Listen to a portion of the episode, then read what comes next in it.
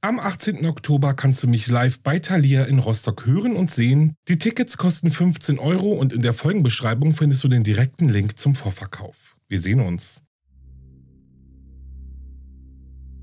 Ende der 70er Jahre siedelt eine Gruppe Gläubiger sich abgespalten von der Zivilisation im Schatten der kanadischen Wildnis nieder, wo ihr charismatischer Anführer seinen Anhängern Erlösung verspricht.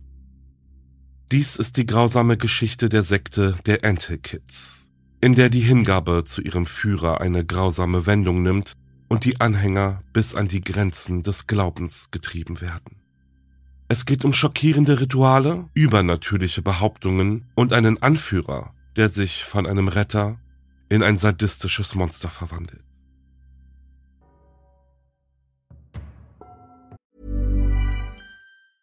Ever catch yourself eating the same flavorless dinner three days in a row? Dreaming of something better? Well, HelloFresh is your guilt-free dream come true, baby. It's me, Kiki Palmer. Let's wake up those taste buds with hot, juicy pecan-crusted chicken or garlic butter shrimp scampi. Mm. Hello Fresh. Stop dreaming of all the delicious possibilities and dig in at HelloFresh.com. Let's get this dinner party started. Ryan Reynolds here from Mint Mobile. With the price of just about everything going up during inflation, we thought we'd bring our prices down. So to help us, we brought in a reverse auctioneer, which is apparently a thing. Mint Mobile unlimited premium wireless. Ready to get 30, 30, bit to get 30, bit to get 20, 20, 20, bit to get 20, 20, bit to get 15, 15, 15, 15 just 15 bucks a month. So, Give it a try at mintmobile.com slash switch. $45 upfront for three months plus taxes and fees. Promo for new customers for limited time. Unlimited more than 40 gigabytes per month. Slows. Full terms at mintmobile.com.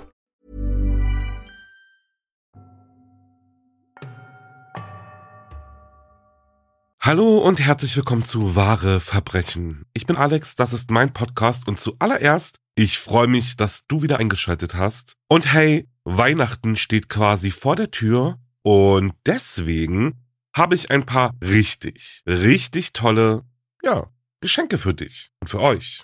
Ah, ich bin aufgeregt. Intro überspringen lohnt sich heute gar nicht, das kann ich euch jetzt schon mal sagen. Also, hinter Türchen Nummer eins befindet sich der Megaknaller, denn ich freue mich sehr darauf, heute hier bekannt geben zu können, dass ich am 20. April 2024 live in Hamburg auftreten werde.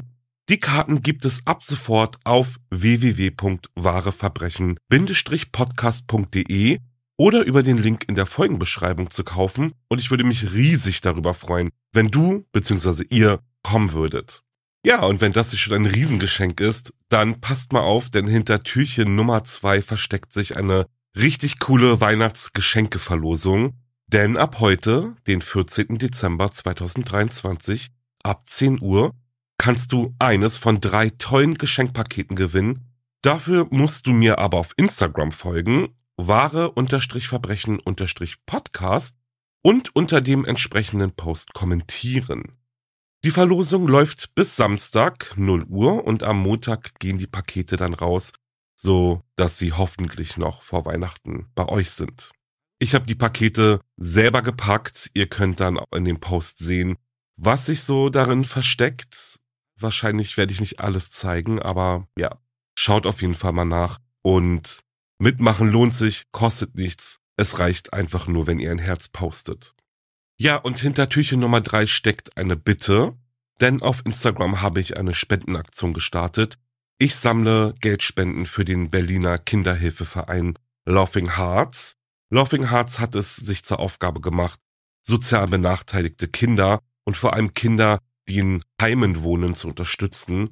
Und zwar zum Beispiel mit Zahlungen von Mitgliedsbeiträgen in Sportvereinen, Weihnachtsfeiern, Nachhilfeunterricht, Weihnachtsgeschenke, Kleidung, also alles, was Kinder brauchen. Ja, und vieles mehr natürlich. Jeder Euro hilft und kann sehr viel bewirken. Und für eure Hilfe wäre ich wirklich sehr, sehr dankbar, genauso wie Laughing Hearts. Und zur Info, die Spendenaktion wird von Instagram durchgeführt und überwacht und anschließend auch von Instagram an den Verein ausgezahlt.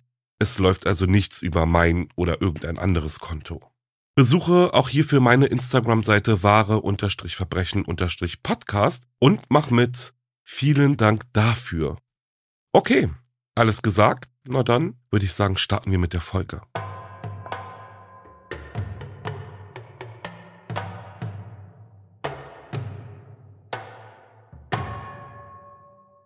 Am 16. Mai 1947 wurde Rock Thiraud in Quebec, Kanada geboren. Seine französisch-kanadischen Eltern zogen ihn und seine sechs Geschwister in der Stadt Thetford, Mines auf, die in den Appalachen von Quebec liegt. Rocks Eltern Hyacinth und Pierrette Thiraud waren tief religiös.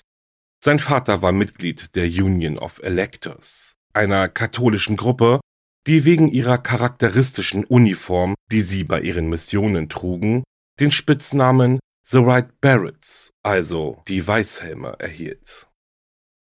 Als Erwachsener behauptete Rock, dass seine Eltern ihn körperlich misshandelten. Aber als Kind hatte er mit niemandem über den Missbrauch gesprochen. Sein Vater stritt später ab, Rock jemals geschlagen zu haben und sagte, das Schlimmste, was er je getan habe, sei gewesen, dass er ihn gezwungen habe, für die White Barretts von Tür zu Tür zu gehen und deren religiöse Flugblätter zu verteilen. Schon in jungen Jahren fiel Rocks Eltern und Lehrern auf, dass der Junge außergewöhnlich intelligent war. Aber es gelang ihm nicht, seinen Intellekt auf seine schulischen Leistungen anzuwenden. Stattdessen wollte er seine Zeit nur damit verbringen, die Dinge zu lernen, die ihn faszinierten. Und als er älter wurde, faszinierte ihn eine Sache mehr als alles andere. Die Bibel. Wegen des Engagements seines Vaters bei den White Barretts hatte er ein kompliziertes Verhältnis zum Katholizismus, aber er interessierte sich sehr für andere Religionen, obwohl er der Meinung war, dass viele organisierte religiöse Gruppen die Dinge nicht so machten, wie sie nach Rocks Meinung sein sollten.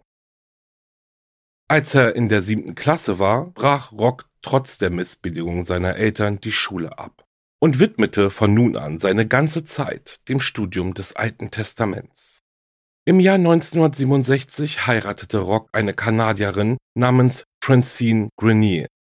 Die beiden zogen nach Montreal, wo Francine zwei Söhne zur Welt brachte, Rock Jr. und François. Mit Rocks Gesundheit ging es in den Jahren nach der Geburt seiner Söhne aber sukzessive bergab. Er litt an hartnäckigen Geschwüren, die nicht auf Medikamente ansprachen und schließlich operiert werden mussten. Diese Operationen führten zu langfristigen Komplikationen, was Rock natürlich frustrierte, denn nachdem er so lange mit den Schmerzen zu kämpfen hatte, hatte er gehofft, dass dies endlich ein Ende hätte. Während dieser schweren Zeit entwickelte Rock eine Vorliebe für das Studium über Medizin und die menschliche Anatomie. Nach seiner Operation beschloss Rock, mit Francine und den Kindern zurück nach Thetford zu ziehen. Hier entwickelte er eine große Leidenschaft für die Arbeit mit Holz und schon bald stellte er selbstgemachte Holzskulpturen her, die er in Quebec City verkaufte. Aber Rock war immer noch nicht zufrieden mit seinem Leben. Und so entwickelte er zwei Laster, die zu einer Wesensveränderung bei ihm führten. Eine Vorliebe für Alkohol und eine Vorliebe für Sex. Als Rock Francine erzählte, dass er nach Quebec City fahren würde, um seine Skulpturen zu verkaufen, hatte er eigentlich vor, sich mit einer der vielen Frauen zu treffen, mit denen er Affären hatte. Schon bald verdiente er nicht mehr genug Geld, um seine Familie zu ernähren, und schließlich wurde sein Haus in Thetford Mines von der Bank gepfändet. Francine erfuhr von den Affären und hielt ihren betrunkenen Ehemann nicht mehr aus. Sie verließ Rock und überließ ihn sich selbst. Rock stürzte sich kurz danach in eine neue, feste, offizielle Beziehung mit einer seiner Affären, eine Frau namens Giselle. Und auch wandte der Mann sich nun wieder seinem Studium der Religion und der Bibel zu. Und schon sehr bald kam Rock zu der Überzeugung, dass das in der Bibel erwähnte Ende der Tage Realität ist und dass die Welt noch zu seinen Lebzeiten untergehen wird. Er glaubte, dass die Ursache für die Apokalypse ein erbitterter Krieg zwischen den Mächten des Guten und des Bösen sein würde. Die traditionellen katholischen Praktiken passten aber überhaupt nicht mehr zu dem, was Rock glaubte. Schon als junger Erwachsener wechselte er offiziell seine Religion, indem er sich vom Katholizismus abwandte und der Kirche der Siebenten Tags Adventisten beitrat. In Setford Mainz wurden die Siebenten Tags Adventisten von einem Pfarrer namens Pierre Sita geleitet und statt in der Kirche traf sich die Gruppe jeden Samstag in einem Hotelzimmer. Der Samstag ist der Tag, den die Adventisten als Sabbat anerkannten. Denn anders als die Mehrzahl der christlichen Kirchen, die den Sonntag für den wöchentlichen Gottesdienst nutzen, beachten die siebenten Tagsadventisten den Samstag, den nach abrahamitischer Zählung siebten Tag der Woche, als gottesdienstlichen Ruhetag. Am meisten gefiel Rock eine besondere Denkweise der Freikirche der siebenten Tagsadventisten, nämlich die Betonung, die die Konfession auf die Wiederkunft Christi legte, die den Tag des Gerichts für die Seele aller Menschen, die jemals gelebt haben, herbeiführen würde. Dies würde dazu führen, dass alle Toten kurz auferstehen und je nach den Sünden, die sie zu Lebzeiten begangen haben, für immer im Himmel leben dürfen. Anstatt zu lehren, dass alle menschlichen Seelen nach ihrem Tod entweder in den Himmel oder in die Hölle kommen, glaubt die Kirche der siebenten Tagsadventisten daran, dass die Seelen von Sündern und Ungläubigen nach dem jüngsten Gericht einfach aufhören würden zu existieren. Rock gefielen auch die Lehren aus dem Alten Testament, wie Männer Autorität und Macht über Frauen haben sollten und wie das Ende der Tage Sünder bestrafen und die Menschheit in Gerechte und Sünder aufteilen würde. Diese Konzepte vermitteln ihm ein Gefühl von Gerechtigkeit. Es fühlte sich an, als ob er für die Art und Weise, wie er sein Leben lebte, belohnt werden würde. Zunächst hielt sich Rock nur an den Mainstream-Glauben der Freikirche der siebenten Tagsadventisten. Die Religion legt großen Wert auf einen gesunden Lebensstil, einschließlich der Abstinenz von Drogen, Alkohol, Tabak und Junkfood. Die Lehren der siebenten Tagsadventisten gaben Rock also den nötigen Anstoß, mit dem Trinken aufzuhören. Und schon bald wollte er sich voll und ganz der Religion widmen. Rock mochte schon immer die Aufmerksamkeit und hatte das ständige Bedürfnis, die klügste und gebildetste Person im Raum zu sein. Und das führte dazu, dass er so tat, als wüsste er alles über ein bestimmtes Thema. Und die Lücken in seinem Wissen versuchte er mit seinem Selbstbewusstsein und seiner Ausstrahlung zu verbergen. Selbst in einer Gruppe religiöser Menschen hatte Rock den Drang, allen zu zeigen, dass er der engagierteste und enthusiastischste von allen war. Viele der anderen Mitglieder der Kirche bemerkten dieses Verhalten, taten es aber für Angeberei ab. Außerdem wussten die meisten der anderen Adventisten, dass Rock erst vor kurzem konvertiert war und nicht so viel über die Religion wusste, wie er behauptete. Doch wussten seine Glaubenspartner auch, dass Rochs Ehe vor kurzem in die Brüche gegangen war und er sein Haus verloren hatte. Ihnen war auch klar, dass Rock dringend Geld brauchte, um wieder auf die Beine zu kommen. Pfarrer Pierre Citar schlug vor, dass Rock von Tür zu Tür gehen sollte, um gegen Geld Literatur der siebenten Tagsadventisten zu verkaufen und gleichzeitig zu versuchen, neue Mitglieder für die Kirche zu gewinnen. Und damit hatte Rock erstaunlichen Erfolg. Seine natürliche Fähigkeit, Menschen zu beruhigen und sie davon zu überzeugen, das zu tun, was er wollte, machte ihn zu einem unglaublich guten Verkäufer. Und Pierre Citar beauftragte ihn schon bald damit, Workshops zur Raucherentwöhnung zu geben. Diese Art von Workshops waren oft der erste Schritt auf dem Weg zum Evangelisten für die Adventisten. Und Rock lernte schnell.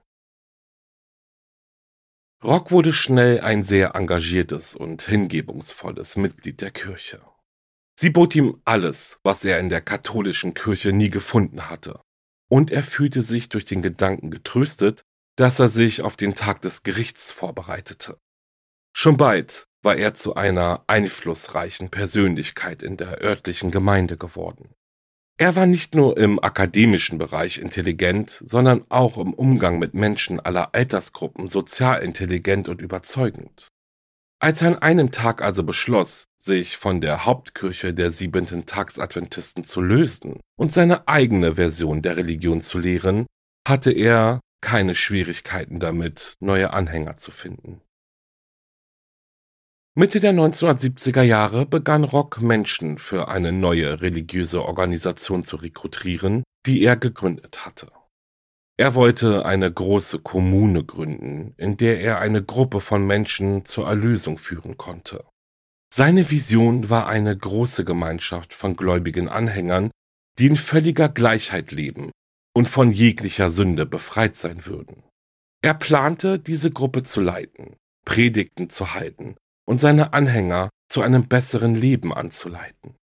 Doch einige der örtlichen adventistischen Geistlichen waren schon seit Monaten darüber besorgt, dass viele von Rocks Anhängern und Verehrern sich mehr für Rock selbst als für die Lehren der Kirche engagierten. Und Rock war dabei, ihnen Recht zu geben.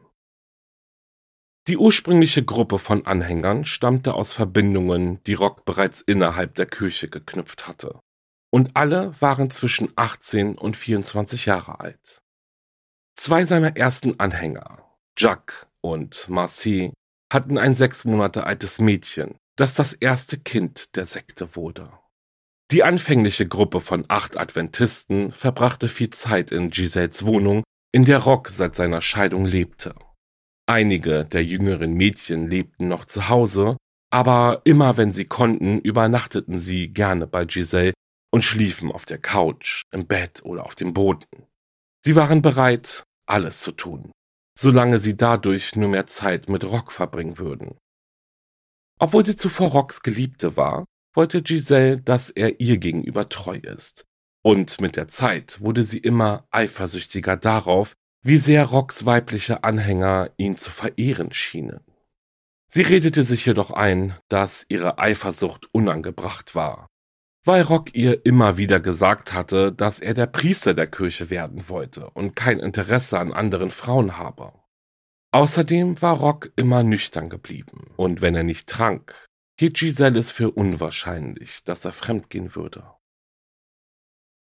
Es dauerte nicht lange, bis Rock seinen engsten Kreis davon überzeugt hatte, ihre Schullaufbahn und die Collegekurse abzubrechen. Er begründete dies damit, dass das Ende der Welt in den nächsten Jahren eintreten würde und es daher sinnlos sei, einen Hochschulabschluss zu erwerben und ein langes Leben auf der Erde zu planen. 1977 wurde Rocks Sekte dann offiziell in der kleinen Stadt Sainte-Marie gegründet. Er eröffnete eine alternativmedizinische Klinik, die er The Healthy Living Clinic nannte und warb damit, dass er gegen eine Vorauszahlung jede Krankheit heilen könne.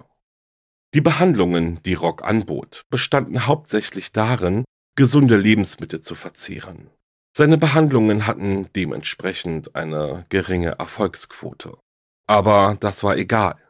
Die Leute zahlten für die Dienste der Klinik und gaben Rock das Geld, das er brauchte, um seine kleine Gemeinde zu unterstützen und auszubauen. Außerdem erwies sich die Klinik als effektiver Weg, um neue Anhänger zu gewinnen. Ein Mann verkaufte sogar sein gesamtes Hab und Gut, um Geld für die Healthy Living Klinik zu sammeln, bevor er mit seiner Frau und seinem Kind zu Rock zog. Inzwischen waren die siebenten Tagsadventisten besorgt über den Weg, den Rock einschlug. Sein Pastor Pierre Citar traf sich mit einigen Eltern seiner jungen Anhänger, um sie davon zu überzeugen, ihre Kinder von Rock zu lösen und sie nach Hause zu holen. Zurück in seine Kirche. Er traf sich aber auch mit Giselle und versuchte sie ebenfalls davon zu überzeugen, die Sekte zu verlassen. Doch keines dieser Gespräche war erfolgreich. Rocks Anhänger waren ihm bereits treu ergeben, als sie ihren Familien und der Adventistenkirche den Rücken kehrten. Und selbst als Rock offiziell aus der Kirche der siebenten Tagsadventisten abgeweht wurde, ließ er sich nicht beirren. Seine oberste Priorität war es, die Loyalität seiner Anhänger zu sichern, denn er wusste, dass einige von ihnen irgendwann beschließen würden, seine Sekte zu verlassen um zu ihren Familien zurückzukehren, wenn sie mit dem Rest der Kirche der siebenten Tagsadventisten in Kontakt bleiben durften. Schon in den ersten Tagen in seiner neu gegründeten Sekte stellte Rock also eine Regel auf.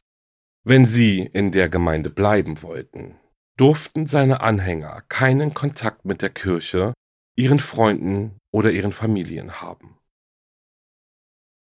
Im Jahr 1987 war Giselle eifersüchtig auf Rocks enge Beziehung zu seinen weiblichen Anhängern. Sie wurmte die Tatsache, dass sie und Rock nicht verheiratet waren, und es schien, als hätte er auch keine Pläne dahingehend, ihr einen Antrag zu machen. Also beschloss Giselle, gegen die Konventionen zu handeln und ihm stattdessen einen Antrag zu machen. Nachdem Rock einige Tage über seine Antwort nachgedacht hatte, sagte er schließlich Ja. Giselle und Rock heirateten in einer adventistischen Kirche, während der Rest der Sektenmitglieder zusah. Doch wofür das alles? Giselle erlebte bei weitem nicht die Flitterwochen, von denen sie geträumt hatte. Stattdessen sah sie zu, wie Rock auf der Heimfahrt im Auto lachte und mit den anderen Mädchen flirtete. In den folgenden Wochen begann Rocks Paranoia über die Apokalypse sich zu verstärken. Er erzählte seinen Anhängern, dass Gott direkt zu ihm gesprochen hatte und ihm sagte, dass das Ende der Tage Anfang 1979 beginnen würde. Er beschloss, dass es das Beste sei, die Sekte in eine abgelegenere Gegend zu verorten, wo er seine Anhänger in Ruhe anleiten konnte, während sie sich auf das Ende der Welt vorbereiteten.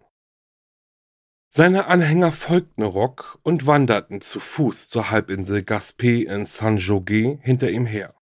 Rock hatte die Gegend vorher gründlich erkundet und einen speziellen Ort ausgewählt, an dem die Gemeinde ansiedeln sollte. Einen abgelegenen Berghang, dem er den Namen Ewiger Berg gegeben hatte. Es war der Ort, an dem er sich auf den bevorstehenden Tag des jüngsten Gerichts vorbereiten wollte. Ein Ort, an dem er hoffte, alle seine Anhänger trainieren zu können, damit sie des ewigen Lebens würdig sind. Während die Mitglieder der Sekte mit dem Bau ihres neuen Hauses begannen, gab Rock ihnen Anweisungen, während er sich am Rande des Berges entspannte, und als er seine Anhänger aus der Ferne bei der Arbeit beobachtete, hatte Rock das Gefühl, dass sie wie winzige Ameisen aussahen, die gemeinsam an einem Ameisenhügel arbeiteten. Von diesem Tag an hatte die Sekte einen Namen. Die Ant Hill Kids. Nachdem er angeblich einige Monate zuvor eine Warnung von Gott erhalten hatte, teilte Rock seinen Anhängern mit, dass die Welt im Februar 1979 untergehen würde. Doch dann kam der besagte Monat und verging, ohne Zwischenfälle. In dieser Zeit begannen Rocks Anhänger ihren Anführer in Frage zu stellen und fragten sich, ob er womöglich gelogen hatte, als er sagte, er habe eine Botschaft von Gott erhalten. Rock hatte jedoch das perfekte Gegenargument vorbereitet. Er erzählte den Anthill Kids, dass es eine einfache Erklärung für die Verwirrung gibt. Laut Rock war der Lauf der Zeit auf der Erde etwas anders als in Gottes Reich was dazu geführt hatte, dass er das Datum, an dem die Apokalypse beginnen sollte, falsch berechnet hatte. Mit dieser Erklärung schaffte Rock es, seine Anhänger zwar zu beruhigen, aber die Tatsache, dass sie ihn überhaupt in Frage gestellt hatten, machte ihn unruhig und wütend. Er begann neue Regeln aufzustellen und durchzusetzen, wie zum Beispiel, dass alle seine Anhänger das gleiche Outfit tragen sollten. Eine einfache Tunika die betonte, dass alle Mitglieder der Anti-Kids einander gleichgestellt waren. Aber für Rock waren die gleichen Outfits nicht genug. Er wusste, dass er einen Weg brauchte, um die Loyalität der Gemeinschaft zu ihm zu stärken. Und nichts vermittelte seiner Meinung nach mehr Loyalität als die biologische Familie. Rocks neue Regel und persönliche Mission bestand darin, alle weiblichen Mitglieder seiner Sekte zu schwängern, damit er biologische Kinder zeugen konnte, die ihm bedingungslos folgen würden. Innerhalb weniger Monate hatte er alle Frauen im gebärfähigen Alter geheiratet und neun von ihnen geschwängert. Durch den plötzlichen Zustrom von Babys wuchs die Bevölkerung der Antikids somit drastisch an. Und bis Anfang der 1980er Jahre hatte Rock 20 Kinder gezeugt und damit die Größe seiner Anhängerschaft verdoppelt. Rock hielt es für sein Recht, seine Anhängerinnen zu heiraten und zu schwängern, denn er glaubte, dass er früher als der biblische Prophet Moses geboren und in sein jetziges Leben reinkarniert worden war, um seine spirituelle Botschaft zu verbreiten. Und da er die Reinkarnation einer so mächtigen biblischen Figur war, verlangte er in seinen Augen mehr als nur Respekt von seinen Anhängern. Er verlangte Anbetung. Er verlangte, dass die Gemeinde ihn nun als ihren Vater bezeichnete, und im Laufe der Zeit taufte er jedes einzelne der Antikids um und gab ihnen statt ihrer Geburtsnamen traditionelle Namen aus der Bibel. Am 23. März 1980 organisierte Rock ein Treffen und lud die beiden Söhne, die er mit seiner Ex-Frau hatte, zu einem Besuch in seiner Anthill-Gemeinde ein. An diesem 23. März 1980 kam es dann aber in der Nacht zu einem sehr mysteriösen und schweren Vorfall. Denn der zweijährige Samuel, eines der einzigen Kinder in der Gemeinde, die nicht von Rock gezeugt wurden, überlebte die Nacht nicht.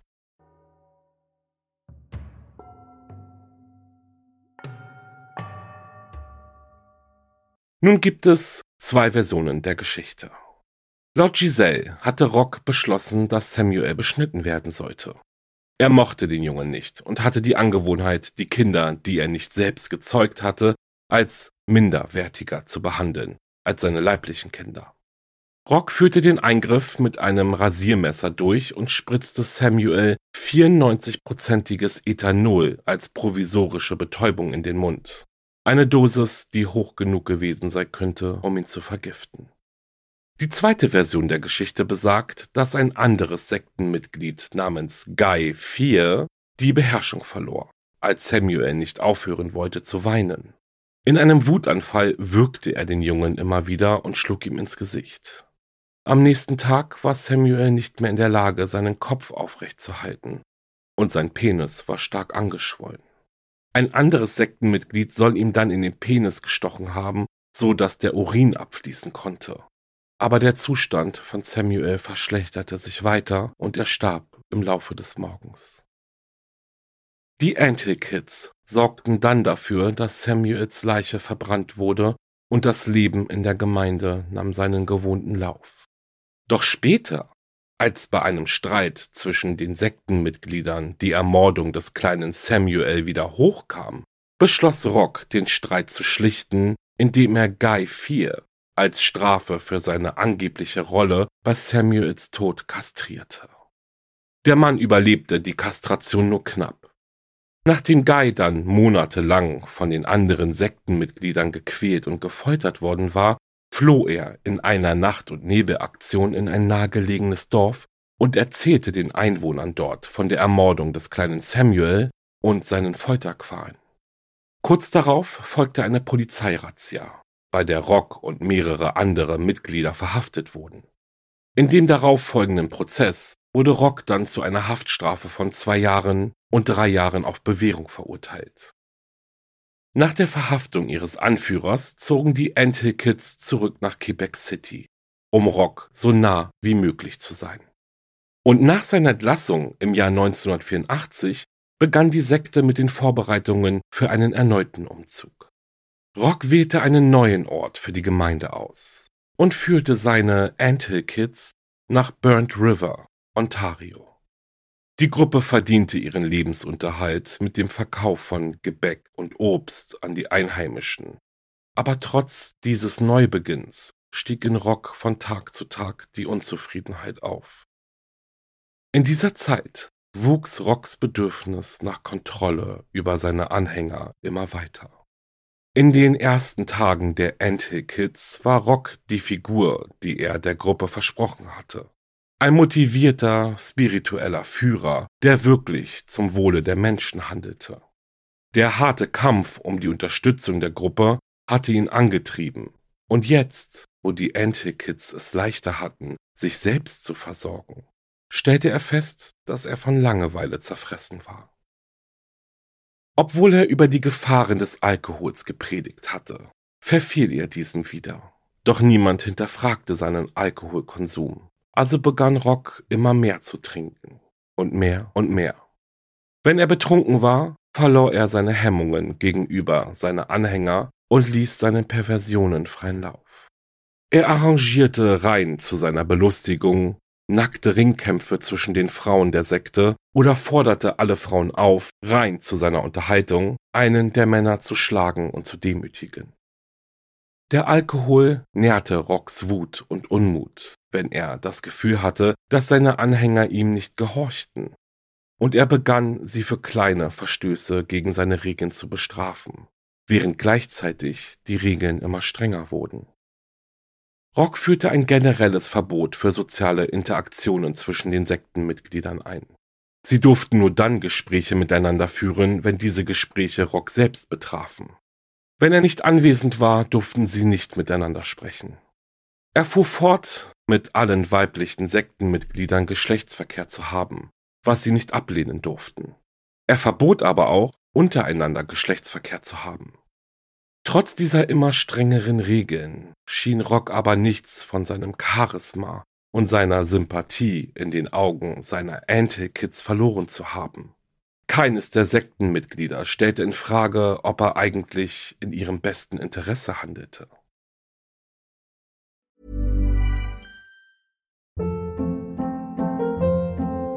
Hold up. What was that? Boring. No flavor. That was as bad as those leftovers you ate all week. Kiki Palmer here, and it's time to say hello to something fresh and guilt-free. Hello Fresh. Jazz up dinner with pecan-crusted chicken or garlic butter shrimp scampi. Now that's music to my mouth. Hello Fresh. Let's get this dinner party started. Discover all the delicious possibilities at hellofresh.com.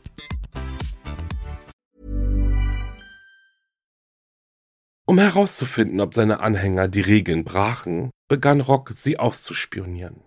Wenn er sah, dass sie ungehorsam waren, stellte er sich später zur Rede und sagte ihnen, dass Gott zu ihm gesprochen und ihm von ihrem Ungehorsam erzählt hatte. Und die Handlung des Ungehorsams, die Rock am meisten ängstigte, war jede Andeutung dahingehend, dass seine Anhänger vorhatten, die Kommune zu verlassen und nach Hause zurückzukehren. Daher war dies die Sünde, die am härtesten bestraft wurde.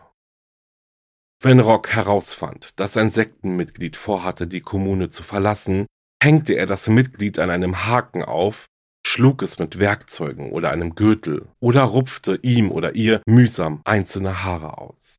Bei manchen Gelegenheiten urinierte und kotete er sogar auf sie, um sie zu bestrafen. Für Rock aber war keine der Strafen hart genug und so wandte er sich von den Strafen ab, die lediglich schmerzhaft oder demütigend waren, und begann, Anhänger, die ihm nicht gehorchten, brutaler und ernsthafter zu verletzen.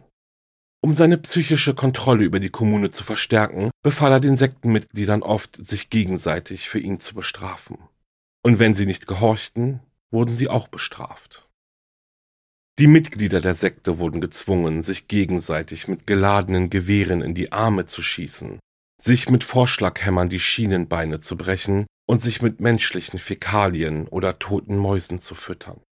Bei seinen Bestrafungen machte Roch dann aber auch irgendwann keinen Halt mehr vor den Kindern der Gemeinde. Es gab mal eine Zeit, in der Roch geglaubt hatte, dass Kinder unschuldig sind und beschützt werden müssen. Aber jetzt bestrafte er sie genauso wie die Erwachsenen. Sie wurden als Zielscheibe an Bäume gebunden, während den anderen Kindern befohlen wurde, mit Steinen nach ihnen zu werfen. Und auch der sexuelle Missbrauch der jüngeren Sektenmitglieder wurde zur Tagesordnung.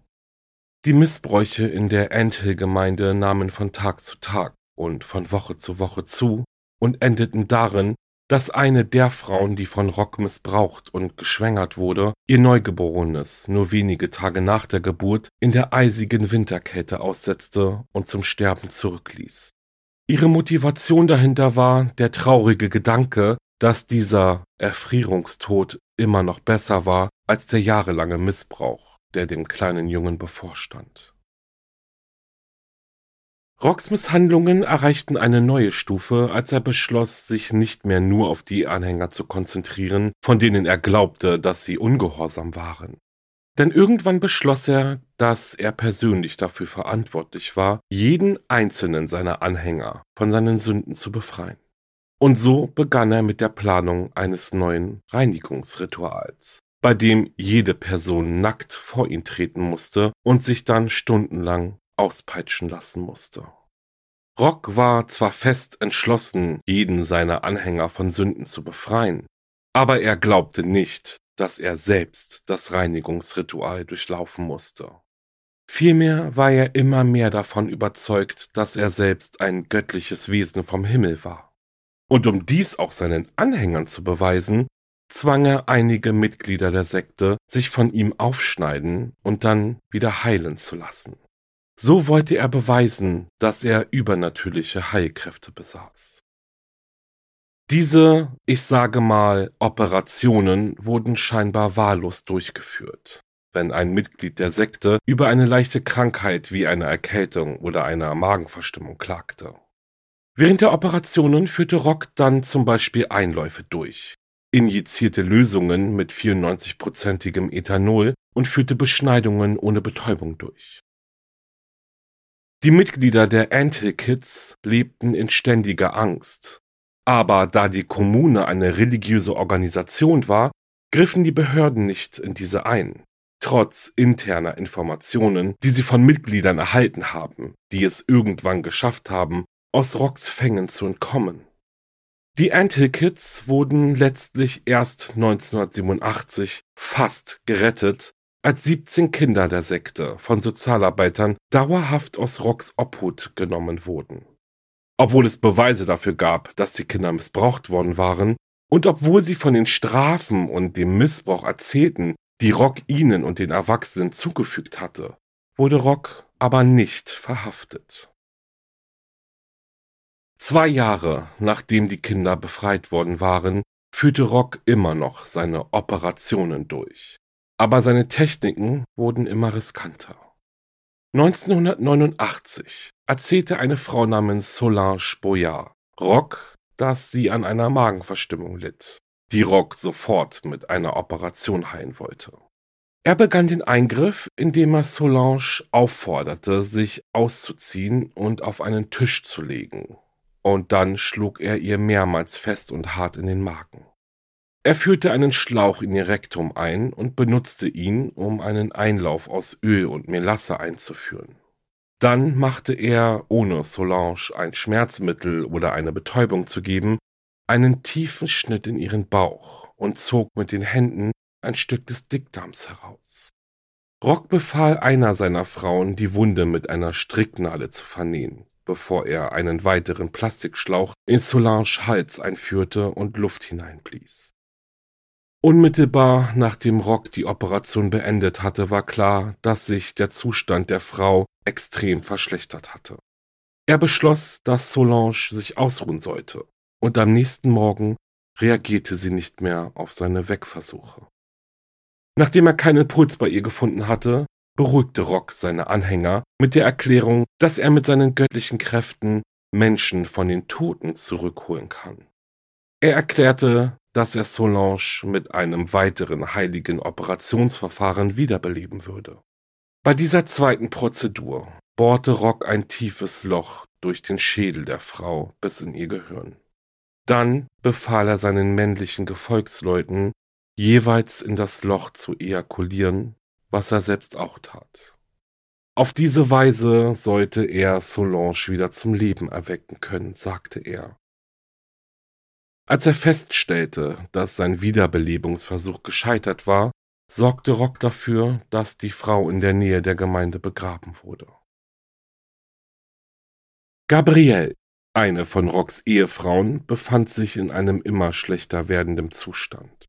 Sie war dieselbe Frau, die ihr Neugeborenes aus Barmherzigkeit getötet hatte, indem sie es in der Kälte aussetzte.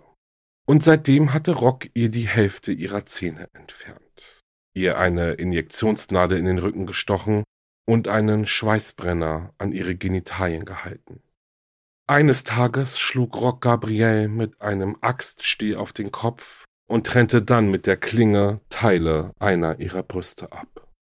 Gabrielle versuchte an diesem Tag wegzulaufen, aber sie kam nicht weit. Als Strafe für ihren Versuch, die Kommune zu verlassen, amputierte Rock mit einer Drahtschere einen von Gabriels Fingern, bevor er beschloss, dass sie eine härtere Strafe verdiente. Dann benutzte er ein Messer, um ihre Hand auf dem Tisch zu fixieren, bevor er ihr mit einem Fleischerbeil ihr Handgelenk von ihrem Arm abtrennte. Nachdem Gabrielle nun dieses schreckliche Martyrium durchlebt hatte und gerade so überlebte, unternahm sie einen weiteren Fluchtversuch. Und dieses Mal gelang es ihr, die Polizei zu erreichen. Angesichts des Ausmaßes ihrer Verletzungen war auch klar, dass sie den Ermittlern die Wahrheit sagte. Die örtliche Polizei war zwar schon immer misstrauisch gegenüber den Anti-Kids gewesen, vor allem wegen der primitiven, minimalistischen Bedingungen, unter denen Rocks Anhänger leben mussten. Aber weil die Sekte eine eingetragene Kirche war, konnte die Polizei ohne handfeste Beweise für den dort stattfindenden Missbrauch nicht weiter ermitteln. Dank Gabriels Aussage konnte Rock Tiro nun aber schnell ausfindig gemacht und verhaftet werden. Doch obwohl er einer Frau die Hand amputiert hatte, wurde Rock nur wegen Körperverletzung angeklagt und nicht wegen versuchten Totschlags. Er wurde für schuldig befunden und zu zwölf Jahren Gefängnis verurteilt. Für die meisten der Anti-Kids bedeutete Rocks Verhaftung die Freiheit, die sie bis dahin schon fast vergessen hatten. Sie hatten jahrelang an seinen Absichten gezweifelt und nicht geglaubt, dass er ein gottähnliches Wesen mit göttlichen Kräften war. Aber nachdem sie gesehen hatten, was für ein Leid er anrichten konnte, hatten sie zu viel Angst, um zu gehen. Obwohl sich der größte Teil von Rocks Kommune nach seiner Verhaftung sofort auflöste und endlich nach Hause zu ihren Familien zurückkehrte, glaubten einige wenige treue Anhänger weiterhin an ihn. Die meisten von ihnen waren Frauen, die mit Rock verheiratet waren und Kinder mit ihm hatten. Und das führte dazu, dass Rock selbst während seiner Haft vier weitere Kinder mit verschiedenen Müttern zeugte, die daran glaubten, dass ihr Anführer in wenigen Jahren ein freier Mann sein würde und sie dann endlich in den Himmel führen würde. Rocks Lage sollte sich jedoch bald ändern. Gabrielle berichtete sehr detailliert über die Misshandlungen, die Rock begangen hatte, und es gab vor allem eine Geschichte, die die Polizei besonders interessierte. Der Tod von Solange Boyard, nachdem Rock sie operiert hatte. Da dies bedeutete, dass Rock möglicherweise des Mordes beschuldigt wurde, konnten die Ermittler die Sekte der Anti-Kids endlich gründlicher untersuchen. Und 1993 bekannte sich Rock letztendlich aufgrund der erdrückenden Beweise, die den Ermittlern vorlagen, des Mordes an der Frau schuldig. Und für diese Tat wurde er letztlich zu lebenslanger Haft verurteilt. Im Jahr 2002, einige Jahre nach seiner Verlegung in ein Gefängnis mit mittlerer Sicherheitsstufe in Dorchester, New Brunswick, beantragte Rock Bewährung. Sein Antrag wurde mit der Begründung, es bestehe ein extrem hohes Risiko, dass Rock erneut straffällig wird, abgelehnt. Daraufhin stellte Rock nie wieder einen Antrag auf Bewährung. Stattdessen versuchte er, auf andere Weise in die Gesellschaft zurückzukehren. Er verkaufte seine Kunstwerke online, die er in der Haft gezeichnet und geschrieben hatte. Er wandte sich an murderauction.com, eine US-amerikanische Website, die sich selbst als Auktionshaus für wahre Verbrechen bezeichnet. Murderauctions.com antwortete Rock, dass sie bereit seien, seine Gedichte und Kunstwerke in seinem Namen zu verkaufen. Als der kanadische Minister für öffentliche Sicherheit jedoch Bedenken äußerte, dass Rock vom Gefängnis aus sehr viel Geld verdiene, schaltete sich die kanadische Strafvollzugsbehörde ein und Rocks Kunstwerke durften auf richterlichen Beschluss nicht mehr zum Verkauf an das Auktionshaus verschickt werden. Rock Thiro starb im Alter von 63 Jahren im Dorchester Gefängnis, wo er fast ein Jahrzehnt lang inhaftiert war. Am 26. Februar 2011 wurde er tot in der Nähe seiner Zelle aufgefunden, mit einer Stichwunde im Nacken. Sein Mörder war Matthew MacDonald, ein Mörder, der Rocks Zellengenosse geworden war. Er verbüßte bereits eine lebenslange Haftstrafe wegen Mordes und nachdem er sich des Mordes an Rock schuldig bekannt hatte, erhielt er eine zweite lebenslange Haftstrafe. Matthew MacDonald hatte Rock mit einer behilfsmäßigen Klinge in den Hals gestochen. Unmittelbar danach hatte Matthew sich den Wachen gestellt, ihnen die Mordwaffe gegeben und gesagt, das Stück Scheiße ist tot. Hier ist das Messer, ich habe ihn aufgeschlitzt. Von allen Mitgliedern der Antil Kids blieben drei von Rocks Anhängern ihm und seinen Lehren für den Rest ihres Lebens treu.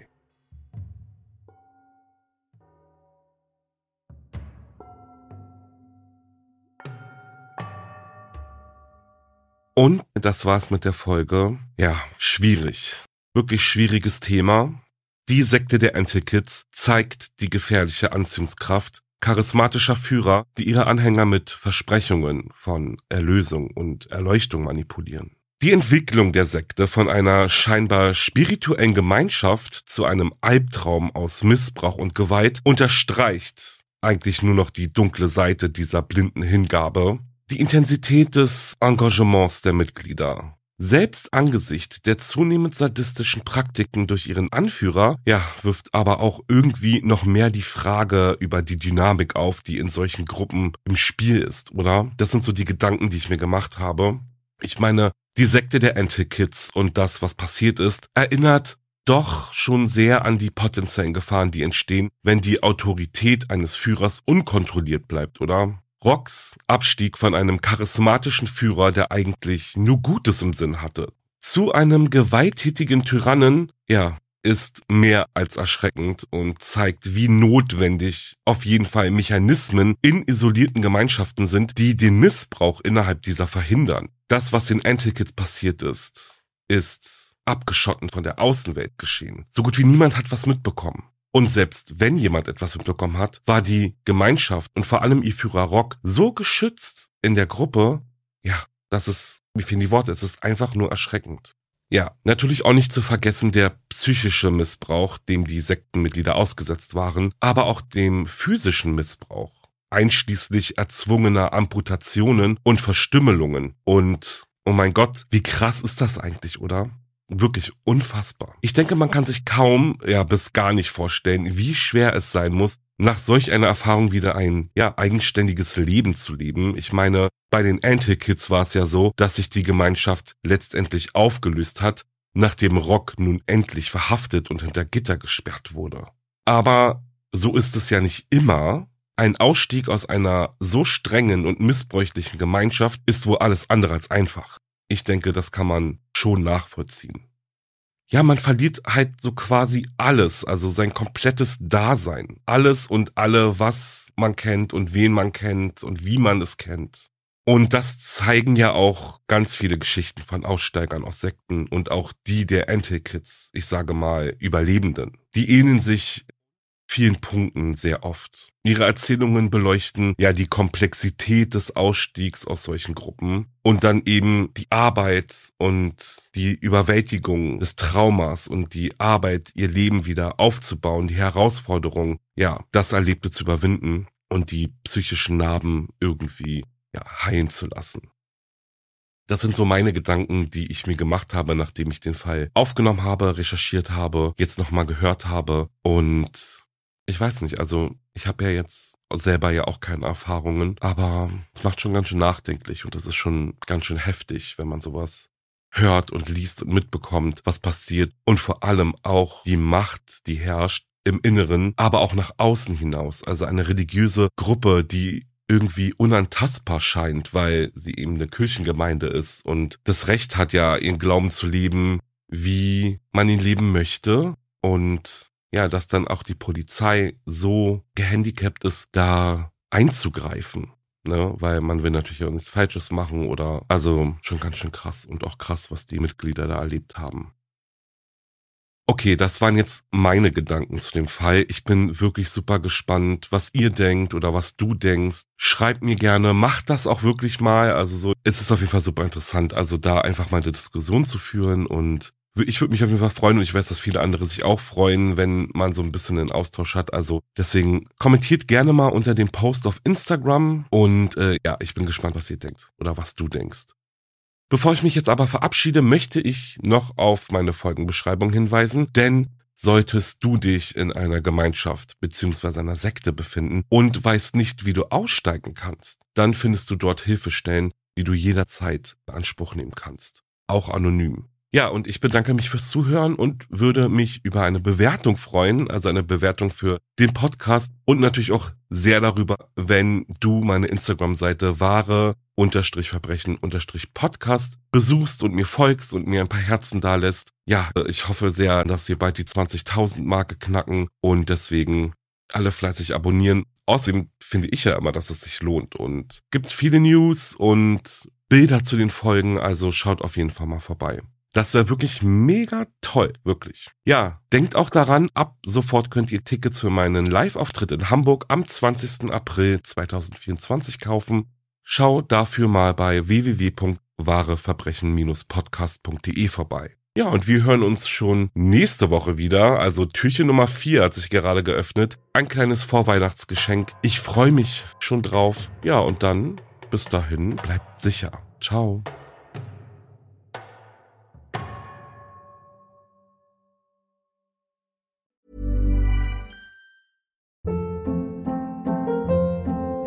Hold up. What was that? Boring. No flavor. That was as bad as those leftovers you ate all week. Kiki Palmer here, and it's time to say hello to something fresh and guilt-free. Hello Fresh. Jazz up dinner with pecan-crusted chicken or garlic butter shrimp scampi. Now that's music to my mouth. Hello Fresh. Let's get this dinner party started. Discover all the delicious possibilities at hellofresh.com. Höre jetzt die vierte und alle anderen Staffeln meines True Crime Podcasts Steig nicht ein, exklusiv auf Podimo. Alle Infos findest du in der Folgenbeschreibung.